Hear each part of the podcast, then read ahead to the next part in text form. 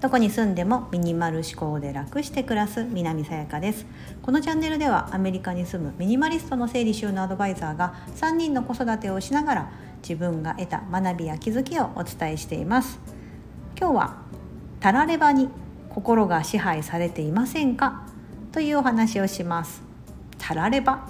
だと思うんですけども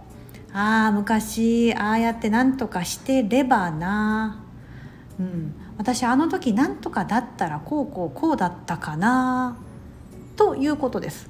うん、ん？だと思うんですけど過去のこととかを思った時にですね「何々だったら」うん、あの時ああやってれば。という、まあ、語尾のこの言葉。たらればを組み合わせてたらればっていうふうに使います使われるんですけども、うん、造語ですよね完全なる造語だと思うんですがあのまあ過去のこととかを言った時にですね「いやでもそれたらればの話じゃん」とか、うん、あのっていうふうに、まあ、使ったりしますよね。うんでこれって無意識のうちに多分口ずさんでいたり頭の中で思ってたりすることがあると思うんですよ。うん、ああ私もしあの時こうこうこうやってしてれば今はもしかしたら違ったかもしれないなとか、うん、あの時、うん、なんとかだったら、うん、これね 意外と思いがちだったりとかそういったことを考えて今まあだから今こうなんだよなとかいうふうにして意外と皆さん、うん、あの過去ばっかり見てませんか、うん。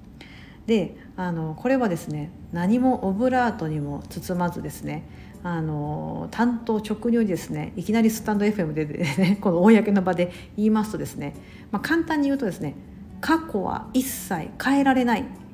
じゃないですか。起こった事実みたいなこととか自分が選択した道というのは変えられないんです。うん、ただただただ、うん、自分がそれをどう捉えるかというのはですね180度変えることができるんですよ。うん。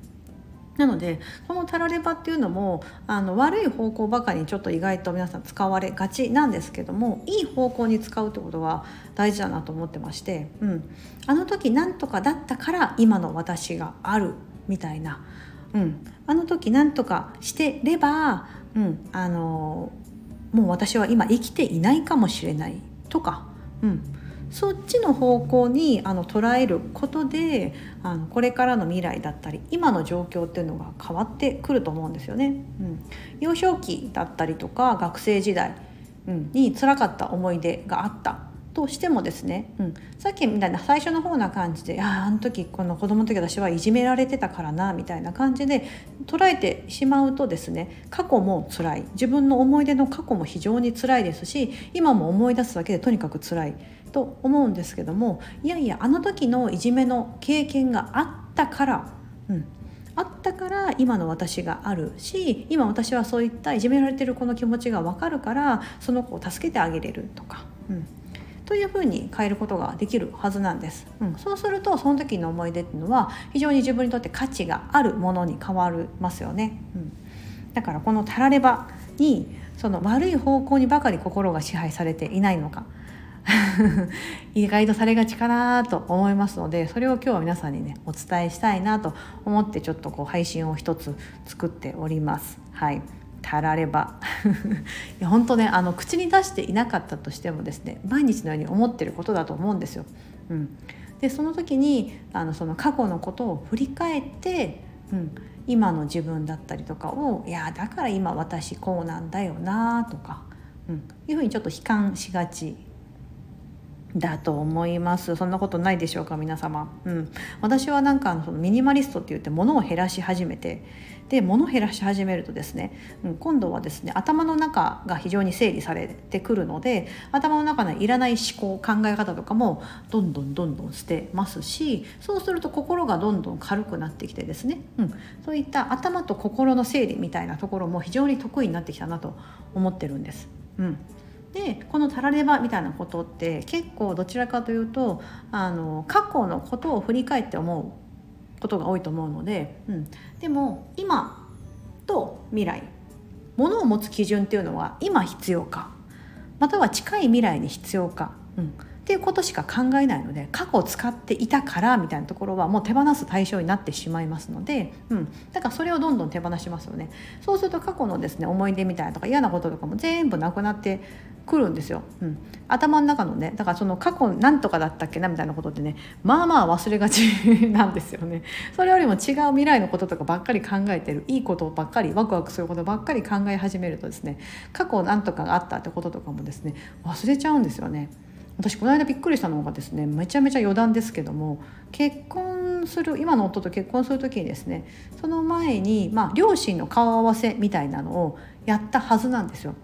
でもどこでやったのかどんな話をしたのかとか一切覚えてなかったんですよね。っていうか忘れてたんですよ多分数年前そのやった時はもちろん覚えてたと思うんですけどもうなんか怒涛のですね海外に渡ってとか仕事してとかやってるとですね忘れてて前にあの実家に帰った時にうちの母がですね「うん、